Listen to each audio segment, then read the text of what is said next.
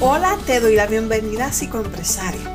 Mi nombre es Patricia Acevedo, psicóloga licenciada, empresaria, directora de Proyecto Vida y mujer puertorriqueña. Un espacio donde estaremos conversando sobre salud mental, emprendimiento, crecimiento personal y mucho más. Feliz día, estoy súper contenta y encantada de poder conectarme contigo a través de este nuevo episodio. Hoy estaremos hablando sobre mi experiencia a la hora de emprender en Puerto Rico. Si llegaste a este episodio de paracaídas, te invito a que escuches el episodio anterior, donde te comparto parte de mi historia. Antes de comenzar, para aquellas personas que me escuchan por primera vez, les comparto que tengo un centro donde se ofrecen servicios de terapia individual y pareja, consultoría profesional, talleres y charlas. Puedes acceder a la página de proyectovidapr.com donde encontrarás información sobre los servicios y otras herramientas. Así que vamos a comenzar. Desde que comencé mis estudios en psicología, sabía que al terminar una de mis metas era poder abrir mi consultorio privado. Terminé mis estudios y pasé la reválida. El mismo día que busqué mi licencia y registro, le dije a mi esposo que diéramos una vuelta para ver si de casualidad veíamos algún espacio disponible. En mi interior sabía que era una locura, pero era solo mirar. Ese día nos topamos con un coworking y para hacer el cuento corto, ¿verdad? En ese lugar establecí mi primera oficina. La realidad es que fue una sorpresa muy grande para nosotros. Nota aclaratoria, lo que estoy compartiendo está basado en mi experiencia y como yo lo viví. Cerramos paréntesis. Es importante mencionar que mientras estudiaba iba ahorrando para en algún momento poder abrir mi propio espacio. Eso es un detalle muy importante.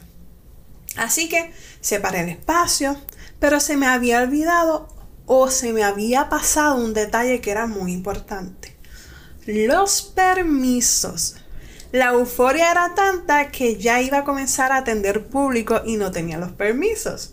La realidad es que cuando entré a la página del gobierno destinada para otorgar los permisos, no tenía información sobre los documentos que se necesitaban para poder entonces ejercer y poder abrir la, la oficina. Así que tuve que ir personalmente a la oficina de permisos. Al llegar, el empleado que me recibió no sabía ni lo que yo estaba preguntándole.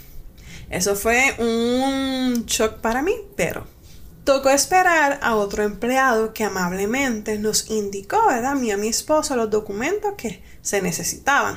Al comenzar a buscar los documentos nos dimos cuenta de que uno de ellos tenía un error por parte del arrendador. Fuimos a la oficina, le explicamos la situación y nos dejaron someter los documentos. Así que hasta ahí todo marchaba súper bien. Después de someter los documentos, tenía que estar pendiente a la plataforma del municipio por si pedían otros adicionales. En mi caso, eso fue lo que ocurrió. Me pidieron unos documentos los cuales subí a la plataforma. Así que luego de varias semanas entré a la página para verificar el estatus y me habían denegado el permiso. Sabrás que entré en crisis, ya la oficina estaba lista, había gastado el dinero en decorarla y más que eso mi ilusión se fue al piso. Creo que al día siguiente visité la oficina de permisos para preguntar qué había ocurrido. Y me indicaron que había subido los documentos, pero no le di a una opción, que realmente yo no sabía que había que hacerlo, porque la realidad es que no hay un manual que ellos te den y tú todo lo tienes que hacer por instinto. En mi caso en particular tuve que hacer una reconsideración y después de varios días salió la aprobación. Aquí te estoy haciendo un resumen de lo que ocurrió, pero la realidad es que fueron momentos de mucho estrés.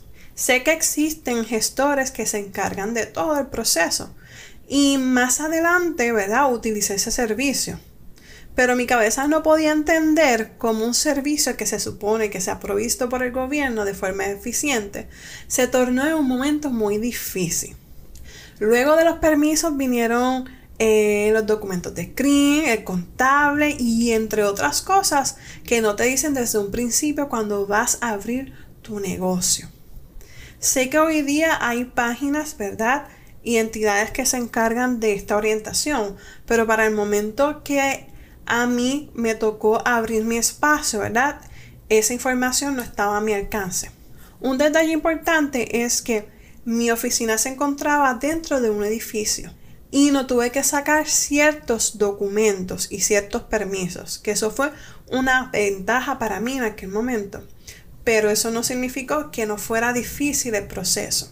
Una nota aclaratoria antes de finalizar el episodio. Ya yo no tengo mi oficina física, ahora trabajo desde mi casa. Por eso es que digo que mi centro es virtual. Esa es otra historia que si te interesa conocer me lo puedes dejar saber a través de Instagram como psicoempresaria, nos consigues, o nuestro email psicoempresariapr.gmail.com. Porque si tu negocio es desde tu casa, debes saber que necesitas sacar un permiso. Así que damos por terminado el episodio de hoy. Si hay algún tema que quieras que discuta por aquí o tienes dudas o preguntas, puedes enviarla al correo electrónico de 5empresariapr.gmail.com. Gracias por tu atención y por escucharme.